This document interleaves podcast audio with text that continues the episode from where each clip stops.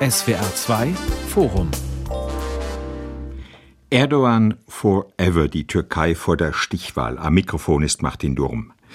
Seit 20 Jahren ist Tayyip Erdogan an der Macht. Eine ganze Generation kennt nur ihn als Staatsoberhaupt. Lange Zeit schien Erdogan unumstritten unantastbar zu sein, aber gestern bei der Präsidentschaftswahl hat er im ersten Wahlgang die absolute Mehrheit verfehlt. Es war knapp 49,5 Prozent für den Amtsinhaber, 44,5 bekam der Mann von der Opposition. Kemal Kılıçdaroğlu und seit dem frühen Nachmittag ist es nun offiziell, Erdogan muss sich in zwei Wochen einer Stichwahl stellen. Zum ersten Mal in seiner Amtszeit. Für ihn, auch für die türkischen Bürger ist das eine ganz neue Erfahrung, denn sie zeigt, dass Erdogan eben nicht mehr unumstritten, unantastbar ist. Es geht also um viel, diese Stichwahl wird richtungsweisend sein für die innenpolitischen Zustände in der Türkei, für ihre künftige Außenpolitik und auch für das deutsch-türkische Verhältnis, denn immerhin leben ja über drei Millionen Türken in Deutschland. Wie wird das also ausgehen am Bosporus? Das ist die große Frage. Wir diskutieren sie mit Reinhard Baumgarten, dem langjährigen ARD-Korrespondenten für die Türkei, mit Koray Salam, er ist Politikwissenschaftler an der Universität Tübingen und mit Christian Bakel, Leiter der Heinrich Böll Stiftung in Istanbul. Er ist uns von dort aus zugeschaltet, Herr Bakel. Wie haben Sie diesen Tag, den Tag danach erlebt? War das alles ruhig oder angespannt? Die Anspannung, die war vor allen Dingen äh, gestern zu spüren, äh, sowohl im Laufe des Wahltages als auch dann abends äh, bei der Auszählung. Sehr wenige Menschen auf der Straße. Ähm, heute glaube ich, aber das kommt natürlich auch darauf an, in welchem Stadtviertel Sie sind. Ich bin jetzt in einem eher oppositionellen Stadtviertel, da herrscht so eine Art Katerstimmung. Nun haben wir ja eine Wahl, bei der deutlich wurde, dass man sich womöglich schon mal auf fünf weitere Erdogan-Jahre einstellen muss. Tun Sie das, Herr Bagel? Ähm, also ich prinzipiell ähm, werde nicht mehr so ewig in der Türkei sein, aber äh, ja, ich gehe davon aus, dass die zweite Runde für die Opposition nicht zu gewinnen ist. Hm. Herr Baumgarten, 2018, da hat Erdogan 52,5 Prozent der Stimmen bekommen. Jetzt also die Stichwahl, weil er es nicht ganz geschafft hat. Müsste ihm das zu denken geben? Müsste ihm das sagen, ich bin nun doch nicht mehr so unangefochten, wie ich es mal war? Ja, aus westlicher Sicht könnte ihm das zu denken geben, aber warum sollte er an sich selber zweifeln? Wir haben in den letzten Wochen ständig gehört, dass die Umfragen äh, seinen Herausforderer Olu in Führung sehen. Die Demoskopen haben sich, Klammer auf, wie so oft oder Komma wie fast immer getäuscht. Erdogan ist mit 49,5 Prozent in Front gegangen. Und was mindestens genauso wichtig ist, bei der Parlamentswahl hat sein Regierungsbündnis äh, sehr gut abgeschnitten und das gibt ihm mächtig Rückenwind für die zweite Wahl. Hm. Das ist ja das klare Ergebnis bei dieser Wahl. Bei den Parlamentswahlen hat er, glaube ich, 322 von 600 Sitzen bekommen, genauer gesagt seine AKP. Sie sind sich sicher, dass es dann am Ende so ausgehen wird, wie das eben auch Herr Bakel gesagt hat, dass diese Stichwahl für Erdogan im Grunde schon so gut wie gelaufen ist? Na, so gut wie gelaufen ist es noch nicht, aber es ist ziemlich sicher, da bin ich völlig bei Herrn Bakel, dass das äh, für ihn sehr gut aussieht. Er beherrscht die Medienmacht. 90, 95 Prozent der Medien trommeln für ihn. Die staatliche Fernsehen, das staatliche Radio, viele äh, private Zeitungs- und Fernseh-Outlets trommeln für ihn. Also was soll da noch schiefgehen? Selbst jetzt nach diesem verheerenden Erdbeben, wo alle gesagt haben, oh je, das ist aber jetzt eine schwere Delle in seiner Karriere, hat ihm ganz offensichtlich nicht wirklich geschadet. Hm. Herr Salam, wie geht es Ihnen mit dieser Prognose, dass die Stichwahl im Grunde schon fast entschieden ist für Erdogan? Bricht dafür die Skeptiker, für die Gegner des türkischen Präsidenten jetzt schon eine Welt zusammen? Ähm, naja, also zunächst äh, glaube ich, trifft das auch auf jeden Fall zu, was Herr äh, Bartel gesagt hat. Ähm, dass eben die äh, Opposition sich deutlich mehr erhofft hatte. Es war historisch diese Oppositionsallianz, die sich ja geschlossen hinter Kemal Kılıçdaroğlu gestellt hat. Ähm, ich schließe mich aber den bisherigen Gesprächspunkten tatsächlich an. Ich erwarte nicht, dass da eine große Veränderung noch aussteht und gehe auch von einem Sieg Erdogans aus. Hm, das heißt, die äh, positiven, optimistischen Meldungen und Nachrichten und Parolen der Opposition, das ist im Grunde jetzt nur noch die Rhetorik von denen, die davon ausgehen können, dass sie eigentlich schon fast verloren haben? Nein, das würde ich nicht hundertprozentig so unterschreiben. Ähm, man muss dazu sagen, auch Erdogan ist angreifbar. Das sieht man zumindest in den drei Prozent äh, Stimmenverlust. Ähm, das bedeutet jetzt nicht, dass man äh, auf ein Wunder hoffen muss. Es besteht eine astronomische, äh, astronomische Chance. Jedoch muss man sich wirklich vergegenwärtigen, wir haben es hier nicht mit einer liberalen Demokratie zu tun, in der es freie vielleicht, aber vor allem nicht wirklich faire Wahlen gab. Hm. Herr Pakel, aus der Tatsache, dass es nun trotz allem zum ersten Mal überhaupt zu einer Stichwahl kommt, was lesen Sie daraus, dass die, die türkische Gesellschaft enorm politisiert ist in diesen Tagen oder dass sie eher enorm gespalten ist? Ähm, ich, ich, glaube, beides ist der Fall. Also äh, ich glaube, jeder von uns äh, oder jeder von Ihnen, der mal in der Türkei war und versucht, sich mit irgendjemandem über Politik zu unterhalten, wird feststellen, dass äh, fast jeder Türke, jede Türkin äh, wirklich eine sehr dezidierte Meinung dazu hat in die eine oder andere Richtung. Aber ähm, eher sie wird auch schnell feststellen, ähm, dass diese Polarisierung äh, wirklich die ganze Gesellschaft durchzieht und in den letzten Jahrzehnten eben auch vorangetrieben von Erdogan und seiner AKP sehr, sehr tief geworden ist. Ähm, also das, äh, und das haben wir, glaube ich, bei dieser Wahl jetzt eben auch gesehen. Also, dass es einfach für viele Menschen aus dem jeweiligen politischen Lager völlig undenkbar ist, im anderen politischen Lager zu wählen. Also die AKP hat ja zum Beispiel Stimmen verloren, aber äh, die viele der der Wechselwählenden, äh, die haben dann immer noch im gleichen ideologischen Block, also bei der MHP gewählt. Ähm, äh, was man sonst aus, aus dieser Stichwahl sehen kann, man sieht natürlich, dass Erdogans Rückhalt und vor allem der Rückhalt seiner AKP bröckelt. Das ist eine Entwicklung, die haben wir spätestens seit 2013, seit diesen Gezi-Protesten. Ähm, aber äh, wir sehen halt eben auch, wie schwierig es unter dem aktuell bestehenden System ist, ähm, eben für die Opposition Mehrheiten zu organisieren. Auch, das muss man auch sagen, bei äh, vielleicht, äh, obwohl es nicht gelungen ist, da jetzt auf einen grünen Zweig zu kommen ähm, diese 44 Prozent ungefähr, das äh, ist natürlich trotzdem das beste Ergebnis, was je ein Oppositionskandidat in den letzten 20 Jahren hatte. Hm. Darf ich das kurz ergänzen? Äh, Bitte. Es ist, es ist ja auch bemerkenswert. Also wir, wir reden ja hier in westlichen Medien, in, in, im Westen insgesamt gerne nicht nur von dem Autokraten Erdogan, sondern viele nehmen ja auch das Wort Diktator in den Mund. Ähm, und dann ist es schon bemerkenswert, dass es eben so knapp ist also wir haben ja nun andere Beispiele im Nahen Osten und die Türkei ist nun mal geografisch im Nahen Osten, wo wenn sich jemand an der Macht etabliert hat, dann reden wir nicht mal von 50, Prozent, sondern reden wir von 80 oder 90 oder 95. Das zeigt, dass ähm, die Demokratie in gewisser Weise in der Türkei funktioniert und das ist ein positives Zeichen.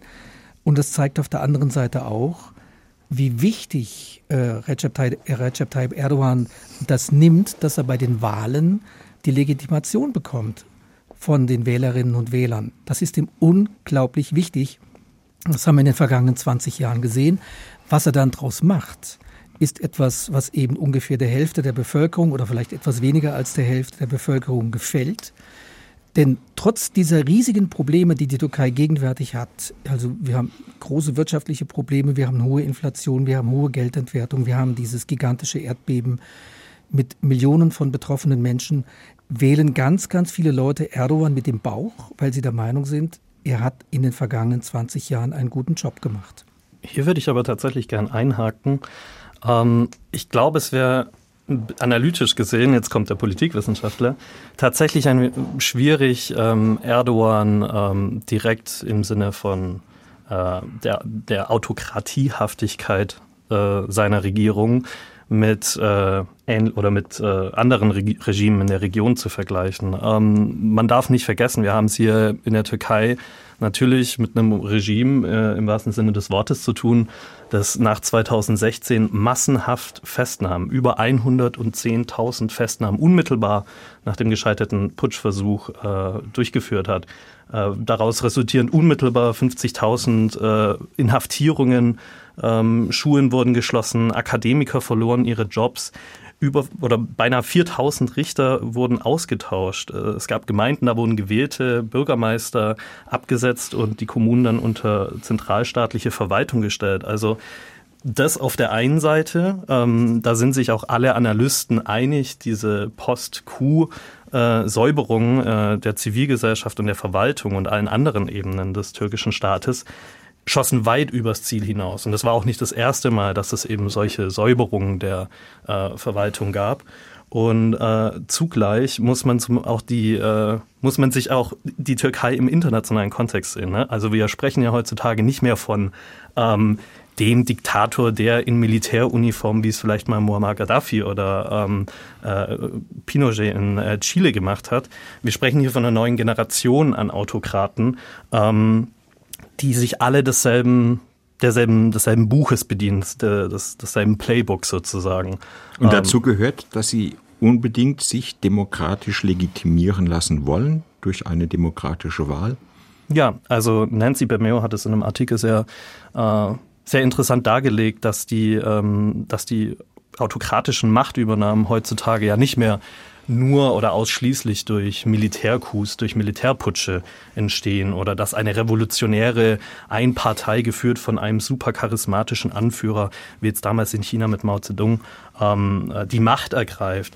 Wir sprechen ja hier von etablierten Institutionen, von etablierten Systemen, die gewählte RepräsentantInnen an die Macht bringen, die wiederum aber nach der Wahl eindeutig schrittweise demokratische Institutionen erodieren, sie untergraben sie, sie besetzen Gerichte, Verwaltungen und so weiter mit Loyalisten.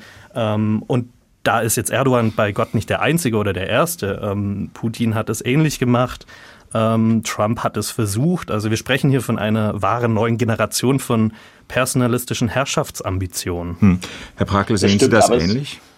Ja, aber ich wollte schon noch sagen, also ich finde, die, es, es, es sind beide Sachen sind für mich irgendwo wahr. Ne? Also ich finde, wenn ähm, Sie, Sie sagten gerade, Herr Salam, äh, dass äh, verglichen jetzt, also dass es eine neue Generation gibt, das stimmt, aber andererseits, wenn man in den Nahen Osten guckt, da ist diese alte Generation an Autokraten alive and kicking also ich meine, wir, wir haben äh, Militärputsch jetzt, äh, läuft jetzt schon eine Weile, jetzt gibt es gerade die neue Phase im Sudan irgendwie und also ich meine, wir haben es in Ägypten, äh, Syrien gleich in der Nachbarschaft.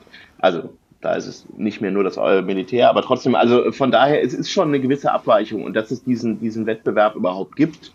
Also äh, das ist ja schon sehr erstaunlich. Also es gibt, und zwar, ich finde jetzt eben nicht nur ähm, dass anscheinend Erdogan darauf Wert legt, äh, dass er durch Wahlen legitimiert ist, sondern dass man ja auch, ich finde, das hat man bei diesen Istanbul-Wahlen gesehen, ähm, wo ich auch überrascht war. Ich habe auch gedacht, naja, wenn die jetzt diese Istanbul-Wahlen wiederholen lassen 2019, dann haben die schon irgendeinen Plan, wie sie das Rad noch in ihrem Sinne drehen können. Und den hatten sie ja offensichtlich nicht.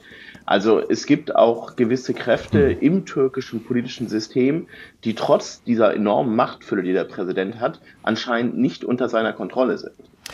Hm. Aber nutzt das autoritäre System dann nicht seine Macht, seinen Einfluss auch auf die Medien, auf alle staatlichen Institutionen, um am Ende eben eine demokratische Wahl zu gewinnen, könnte das das Spiel sein, dass wir da nicht wirklich wahrnehmen, aber das am Ende als Ergebnis rauskommt? Also ich glaube, da wäre es ähm, auch nochmal rein von der analytischen Seite, also ich sage jetzt mal theoretisch analytischen Seite drauf zu achten, was wir denn eigentlich unter einem autoritären Regime verstehen. Also wenn man jetzt zum Beispiel ähm, eher klassischere Definitionen wie zum Beispiel von Juan Linz äh, hm. verwendet, dann sprechen wir hier von einem äh, äh, Limited Pluralism, also einem limitierten Pluralismus, der ein gewisses, einen gewissen äh, Spielraum für, ähm, für Machtwettbewerb zulässt, aber halt alles in einer gewissen kontrollierten Arena. Mhm. Darf ich kurz Herr Baumgarten, ja.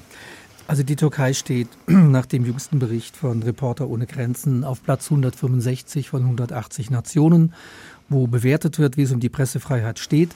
Und wer sich mit der Türkei beschäftigt, das tun wir alle drei, die wir hier am äh, Podium sind, äh, der weiß, dass die Pressefreiheit in der Türkei mehr oder weniger tot ist. Das gibt eine unheilige Allianz zwischen äh, den, den Cronies, den, den Nutznießern von der Herrschaft Erdogan, die in der Regel irgendwelche Industrie- und Wirtschaftskonglomerate unterhalten, die alle irgendwelche Medienoutlets haben und die nichts anderes tun, als im Sinne Erdogans Bericht zu erstatten.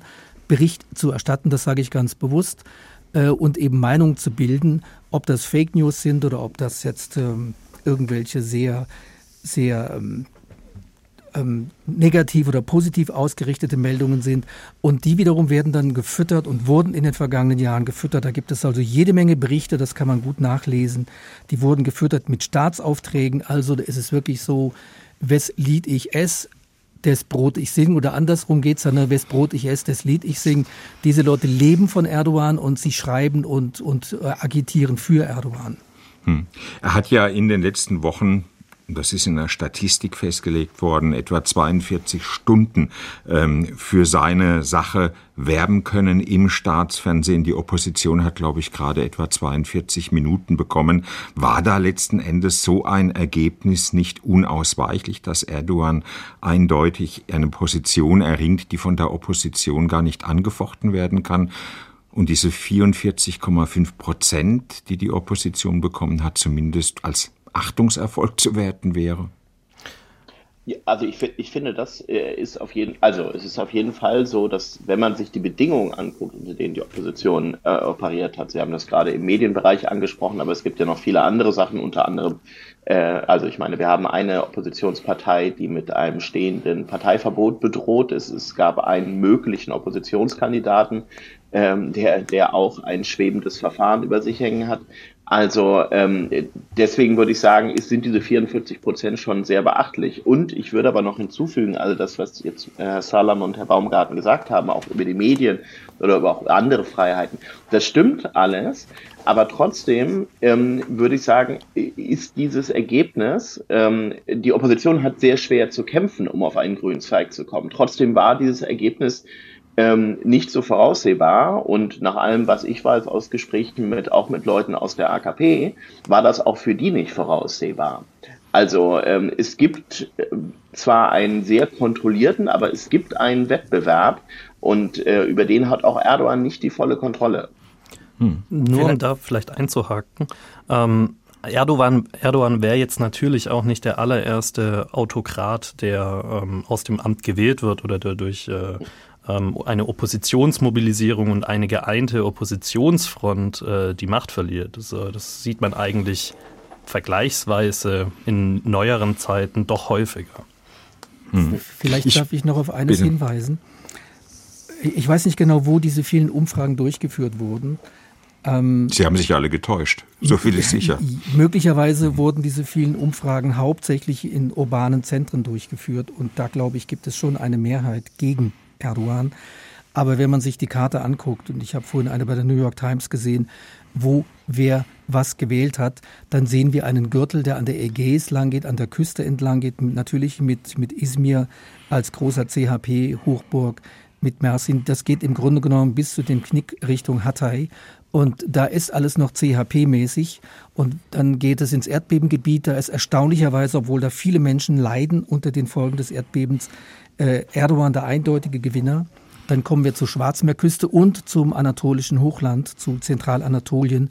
Und überall dort äh, hat die AKP, hat Herr Erdogan, nicht die hat Herr Erdogan eindeutig diese Wahl gewonnen. Und ich glaube, das ist doch etwas, was wir immer wieder vergessen in unserer Berichterstattung, dass die Türkei ihre urbanen Zentren hat, vor allem natürlich Istanbul, diese Riesenstadt mit fast 20 Millionen Menschen die in Richtung Westen blickt, mehrheitlich. Die Wahl von Herrn Imam Olu hat das ja gezeigt, aber dass wir immer noch ländliche Gebiete haben, wo Herr Erdogan nicht nur gelitten ist, sondern wo er nachgerade verehrt wird. Mhm. Und nicht zu vergessen die 1,5 Millionen wahlberechtigte Türken in Deutschland. Ja. Nicht über die Hälfte hat ihn gewählt, mehrheitlich 65 Prozent für Erdogan. Wie erklären Sie sich das? Wieso kommt er in Deutschland bei den Türken in Deutschland, den deutschstämmigen, den türkischstämmigen Deutschen oder deutschstämmigen Türken so gut an? Ich glaube, das ist ein Thema, das wurde ja auch schon des Öfteren äh, behandelt äh, in den vergangenen Wahlen und ich glaube, daran hat sich gar nicht mal so viel verändert. Ähm, man kann sich das schon auch als Teil ähm, des gesamttürkischen Identitätskonflikts bis zum gewissen Teil erklären. Ähm, wir haben auf der einen Seite die, das eher kemalistische, säkuläre ähm, äh, oder die kemalistische, säkuläre Identität äh, der Türkei, die mehr vielleicht Richtung äh, Westen schaut. Man hat aber ebenso eine historisch unterdrückte und marginalisierte ähm, religiös-konservative Identität.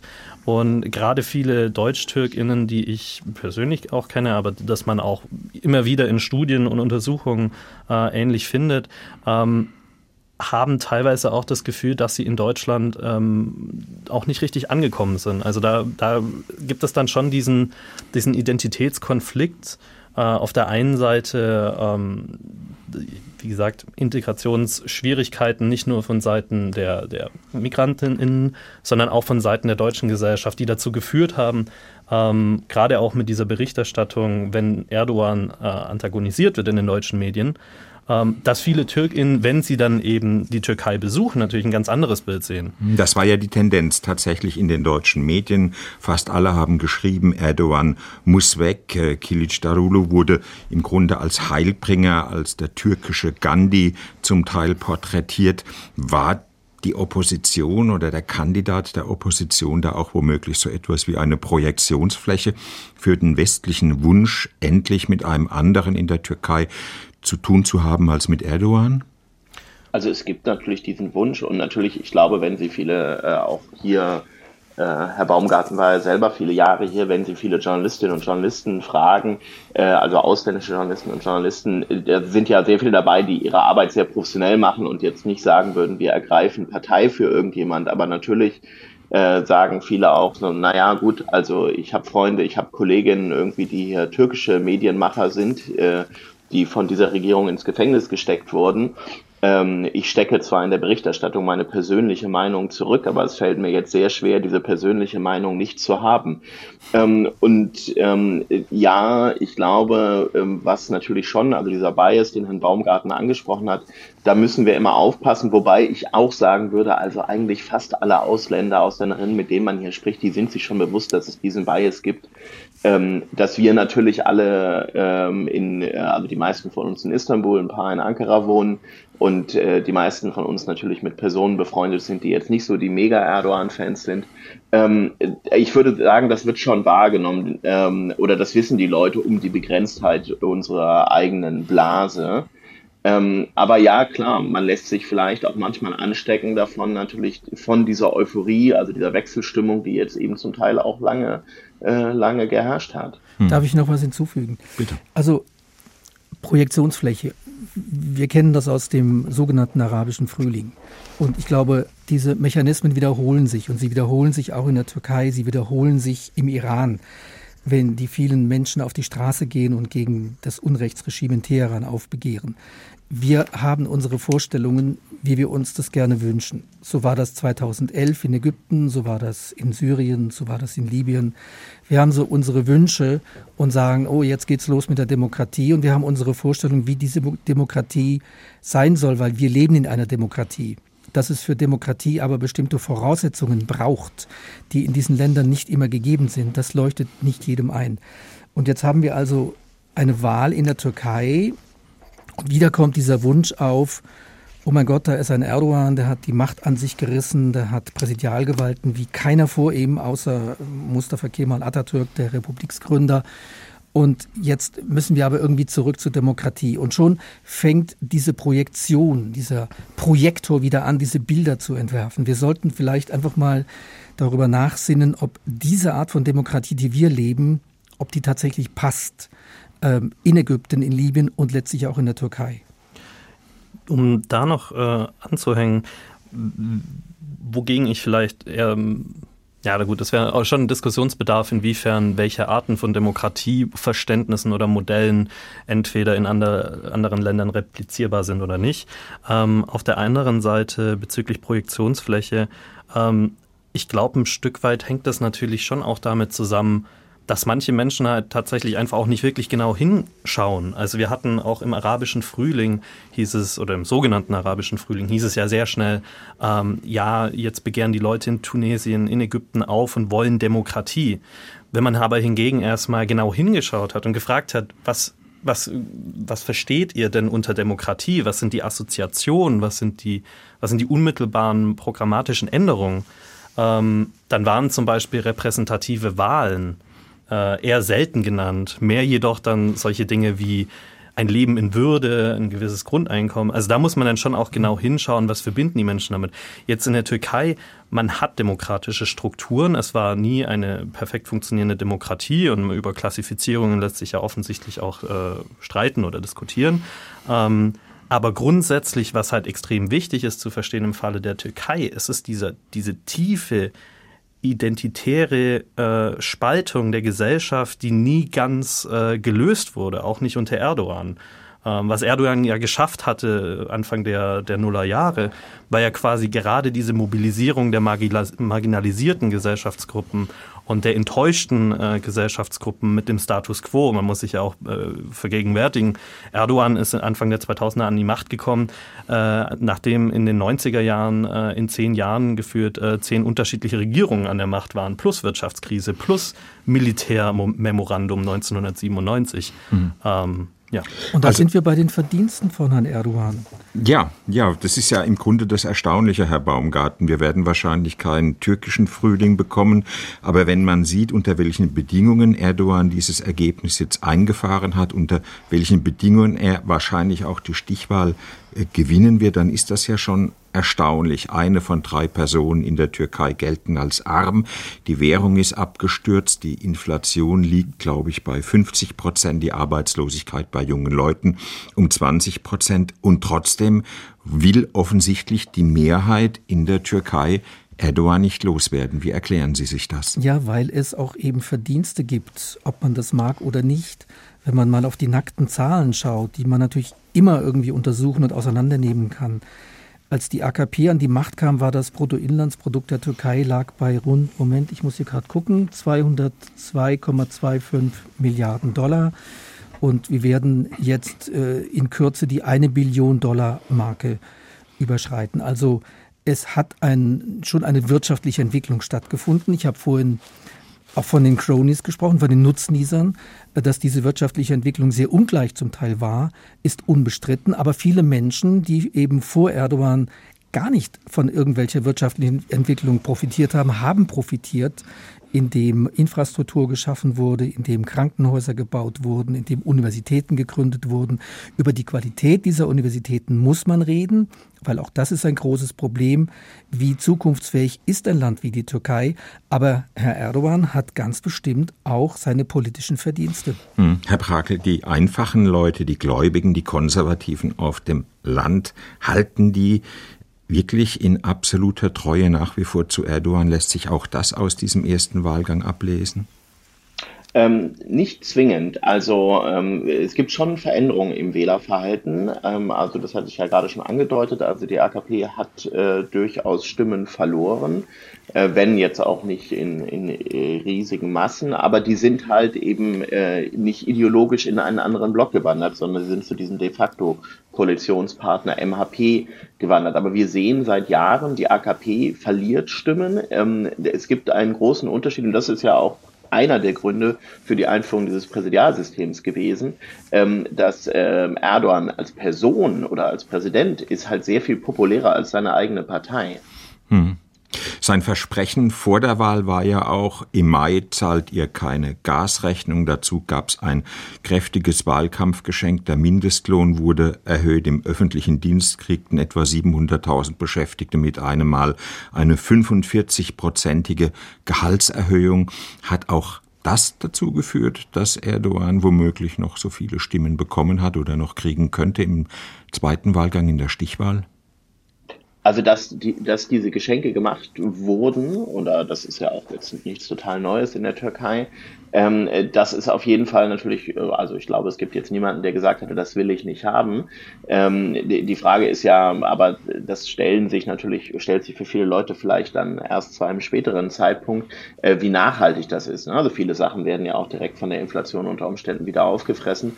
Aber ähm, grundsätzlich, glaube ich, geht es, also wenn man sich das anguckt, diese Geldgeschenke, da geht es ja um ein größeres System. Ähm, also die AKP äh, verdankt einem Teil ihres Wahlerfolges eben auch einem riesigen Patronagenetzwerk.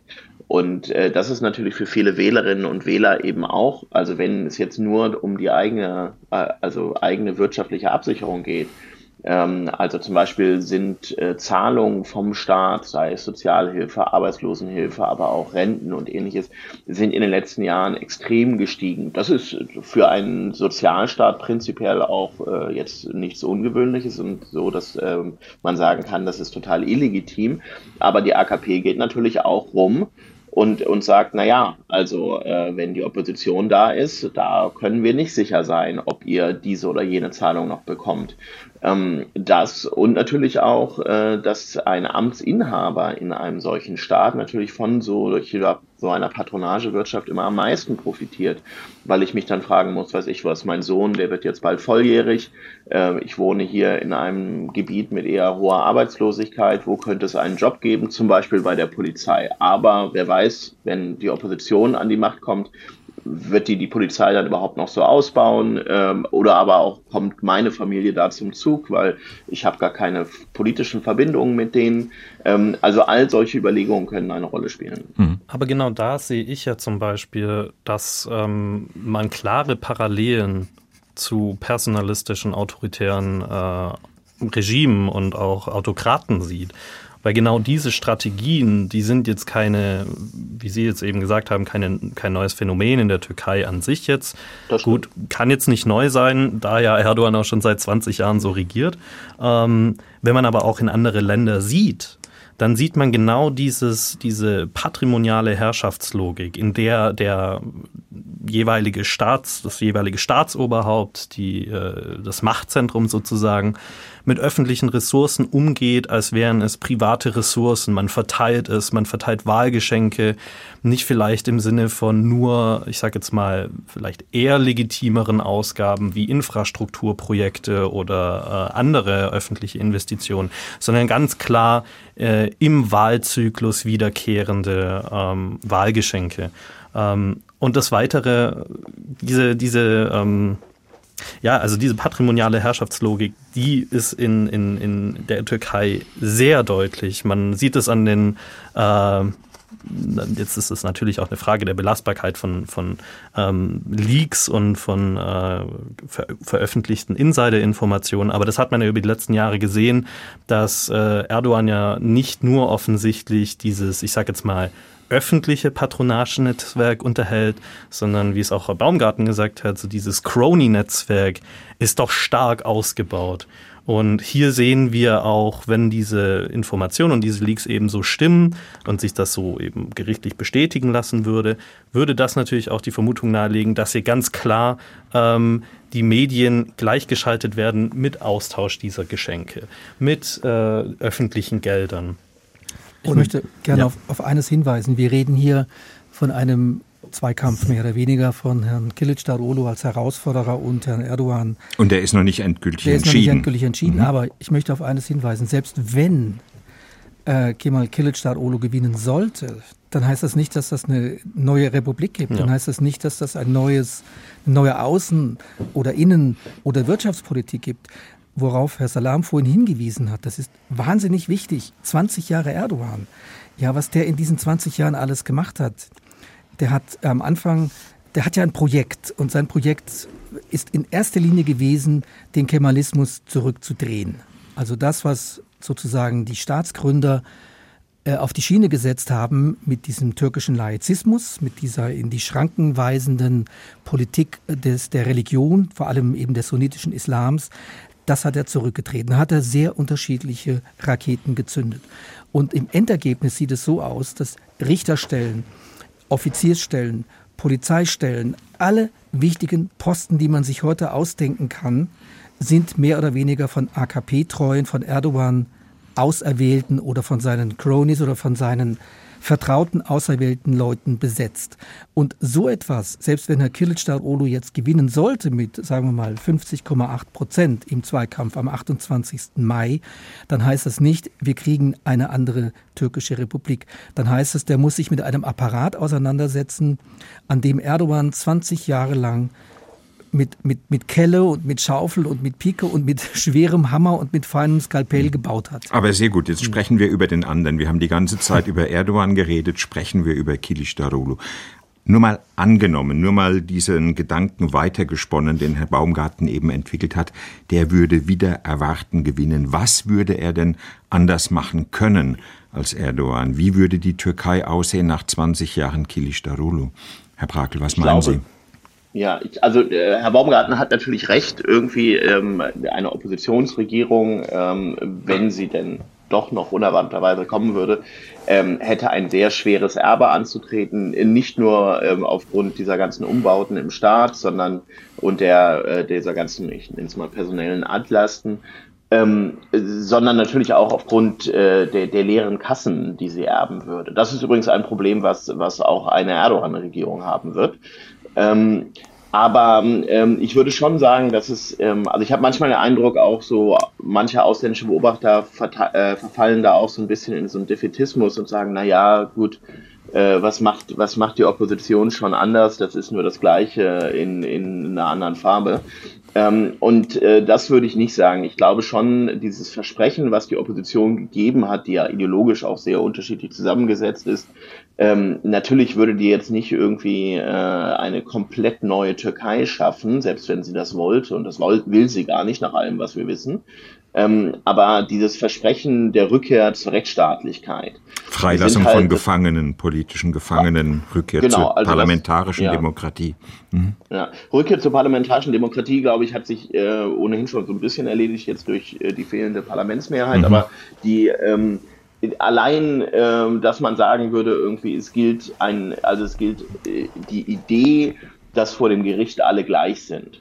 Ähm, äh, allein das ist aufgrund der Tatsache, wie dieses Land hier in den letzten, äh, äh, im letzten Jahrzehnt mindestens geschleift wurde in, dieser Hinsicht, ähm, wäre ein ganz, ganz großer Unterschied. Und das wäre ja auch nicht nur ein großer Unterschied, klar, natürlich besonders für die Menschen, die im Gefängnis sitzen, aber natürlich auch zum Beispiel für ausländische Investoren. Ähm, das würde äh, einen Unterschied machen. Allein ich ich glaube nicht, dass es kommen wird. Hm. Zudem muss man ja natürlich auch sagen, dass ähm, die parlamentarische Mehrheit für Kılıçdaroğlu natürlich jetzt schon nicht möglich ist. Also was ja, die, es wird ja die, das Präsidialamt dann nochmal gewählt, aber die parlamentarischen Mehrheitsverhältnisse, ähm, die werden sich ja nicht wirklich ändern. Und, Und dann, damit auch keine Verfassungsänderung denkbar Richtig. Mhm. Und dann, ich glaube, um, um auch die Zukunft der Türkei im Falle einer, äh, ich sag jetzt mal, äh, eine, eine, eines kleinen Wahl, äh, einer kleinen Erdrutschwahl, dass Kılıçdaroğlu doch noch vor Erdogan äh, vorne liegen würde, muss man sich einfach auch nur mal vergegenwärtigen, wie ist es denn in anderen Demokrat oder in anderen Wahlsystemen, in denen ein sehr polarisierender, populistischer Führer aus dem Amt gewählt wurde. wir haben das beste Beispiel jetzt mit äh, den USA in der Nach-Trump-Ära. Ähm, die Demokratie oder den Schaden, den so eine Person an Institutionen und im demokratischen Geist auch äh, verursacht, die werden natürlich nicht von heute auf morgen geheilt. Herr Baumgarten, nun habe ich in den letzten Tagen viele Interviews von Türkinnen und Türken, die in Deutschland im Exil leben, gehört, gelesen, gesehen, die sagten, unter Erdogan, wenn er denn gewinnt, drifte die Türkei weiter ab in Richtung Autokratie, Diktatur. Ist dieser Pessimismus berechtigt? Ich, ich weiß jetzt nicht genau, was er noch an Machtfülle dazugewinnen kann. Er kann ja jetzt schon, das hat er ja gemacht, äh, zwei Jahre lang per Dekret Politik machen. Das Parlament ist mehr oder weniger marginalisiert. Also er kann, hat eine riesige Machtfülle und, und wenn er äh, bestimmte Gesetze, bestimmte Dinge, bestimmte Regelungen ins Werk setzen will, dann hat er ja jetzt schon die Mechanismen. Ich kann mir vorstellen, dass das geschieht, weil die Türkei hat einfach riesige Probleme vor der Brust, äh, wirtschaftliche Probleme vor der Brust, versucht sie zu lösen, indem sie mit, mit Russland ähm, enger kooperiert, mit China enger kooperiert, mhm. alles nicht im Sinne des Westens. Und wenn das alles nicht funktioniert, die Türkei hat eine sehr junge Bevölkerung, muss Arbeitsplätze schaffen, muss in irgendeiner Weise mit den syrischen Flüchtlingen fertig werden. Ähm, ich ja, ich kann mir vorstellen, dass er seine große präsidiale Macht, die er hat, dann noch autoritärer einsetzen wird. Herr Brakel, die ehemalige Bundestagsabgeordnete, die türkischstämmige Sozialdemokratin Laila Akün hat im Deutschlandfunk gesagt, ähm, fünf weitere Jahre Erdogan und die Türkei wird vollends zu einer Art Theokratie nach iranischem Vorbild, nur eben nicht schiitisch, sondern sunnitisch. Halten Sie das für denkbar? Also äh, unter uns Betschwestern, ich halte das für Blödsinn. Ähm, also das Problem der Türkei, natürlich gibt es, und äh, Herr Baumgarten hat das gerade schon angedeutet, natürlich äh, war es auch Teil dieses Erdogan-Projekts, ähm, den, den, äh, dieses absolute, ja, oder na, absolut war es ja schon seit den 1980ern nicht mehr, aber also zumindest schon so ein Tabu der, äh, der Religion, ähm, dass das weiter aufzuweichen. Es war schon vom Militär aufgeweicht worden für ihre eigenen Zwecke und äh, das hat er fortgesetzt. Aber ähm, dieses, ähm, diese Idee, dass, äh, dass die Türkei sich in eine Theokratie verwandelt, ähm, also das äh, hört man aus Teilen der Opposition wirklich so seit Tag eins äh, der, der, äh, des Machtantritts äh, von Erdogan, äh, beziehungsweise von der AKP. Ähm, und das ist bisher immer noch nicht wahr geworden. Was, was wahr ist, es gibt, ähm, es gibt diese Idee, zum Beispiel, die er ja hat, eine, eine goldene, eine religiöse äh, Jugend zu formen. Also er hat starken Einfluss auf das Bildungssystem genommen. Ähm, wir sehen natürlich auch solche Sachen wie, keine Ahnung, dass, weiß ich was, Moscheen auf einmal im Stadtbild irgendwie ganz stark äh, gemacht werden, irgendwie und versucht werden, äh, auch das prominent, zum Beispiel hier am Taximplatz, in, ins Herz der Republik zu pflanzen als äh, Gegenentwurf oder nicht, oder zumindest als Ergänzung. Gegenentwurf, davon sind wir auch seit 2016 ein bisschen ab, aber Ergänzung zum Kemalismus. Ähm, aber ähm, im Großen und Ganzen, also ähm, ist es jetzt nicht der Versuch, irgendwie jetzt hier einen Scharia-Staat oder so hochzuziehen. Dafür hätten ganz andere Sachen passieren müssen ähm, äh, sondern es ist Teil dieser türkischen nationalistischen äh, islamischen äh, Synthese, wo halt Religion eins von mehreren Herrschaftsinstrumenten ist. Und ich glaube, wenn man sich die Wahlergebnisse anguckt, dann bestätigt sich eigentlich wieder ähm, das, äh, was man auch seit vielen Jahrzehnten schon sieht, das viel größere, ich würde sagen, Problem in der Türkei ist der ausufernde Nationalismus, weil sie müssen sich ansehen eigentlich, also wer hat, hat also in der, die Regierungsparteien, AKP und MHP sind inzwischen beide, also MHP war immer schon, AKP ist es geworden mit der Zeit, sehr nationalistische Parteien. Und in der Opposition äh, nicht nur dieser Rechtsextreme, Sinan Oran, sondern äh, ja auch äh, Parteien, die in diesem Oppositionsbündnis sind, äh, sind sehr, sehr stark nationalistisch. Ähm, und das ist eigentlich das, was den Diskurs bestimmt. Die Religion spielt auch eine Rolle, aber eine sehr viel untergeordnete Rolle. Hm. Nun sind wir in so einer eigenartigen Zwischenzeit nach dem ersten Wahlgang vor der Stichwahl am 28. Mai. Worauf stellen Sie sich ein? Also ich muss sagen, es, es gab ja viele Vermutungen auch so ähm, äh, im Vorfeld, dass Leute gesagt haben, es könnte zu Gewalt kommen oder ähnlichen. Ähm, ich würde eigentlich vermuten, dass äh, wir äh, wahrscheinlich eine relativ ereignislose zwei Wochen erleben werden. Denn ich glaube, aus Sicht der AKP, ähm, aus Sicht äh, der, der Regierungspartei ist das Ganze relativ in trockenen Tüchern. Und aus Sicht vieler Oppositionsanhänger, Anhängerinnen ähm, ist das Ganze verloren ähm, oder sie rechnen sich nicht mehr besonders viel Chancen äh, darauf aus. Das bedeutet, die Wahrscheinlichkeit, dass von Regierungsseite man versuchen muss, das jetzt zu eskalieren, um das noch für, für sich gewinnen zu können, die ist relativ gering. Ähm, das Einzige, was ich mir eigentlich vorstellen könnte, wenn jetzt die Opposition wirklich noch daran glauben würde, diese Stimmen zu bekommen, aber das sind ja wirklich sehr, sehr viele Stimmen, die sie bekommen müsste, ähm, dann müsste man halt diesen Sinan Oran auf seine Seite ziehen. Und der hat jetzt schon klar gemacht, es gibt zwei rote Linien. Eine ist äh, die Unterstützung durch die HDP, also diese linkskurdische Partei. Das mhm. geht für ihn auf keinen Fall. Jetzt liegt diese Partei bei knapp neun Prozent. Äh, Oran selber liegt bei fünf Prozent, also das wäre ein sehr schlechter Tausch. Und das Zweite hat er gesagt, seine rote Linie ist halt wirklich die Ausweisung der syrischen Geflüchteten aus dem Land. Ähm, das hat die Opposition vorher schon angekündigt, wenn auch in sehr gemäßigter oder gemäßigteren, Wie? nicht sehr mhm. gemäßigteren. Das ist aber also realistisch, glaube ich, nicht umsetzbar, weder für die Regierung noch für die Opposition. Aber da könnte man natürlich, könnte die Opposition noch mal probieren, den Tonfall zu verschärfen. Wir werden sehen, wie das Ganze ausgeht in den nächsten zwei Wochen. Die Frage wird bleiben, Erdogan forever. Die Türkei steht vor einer Stichwahl.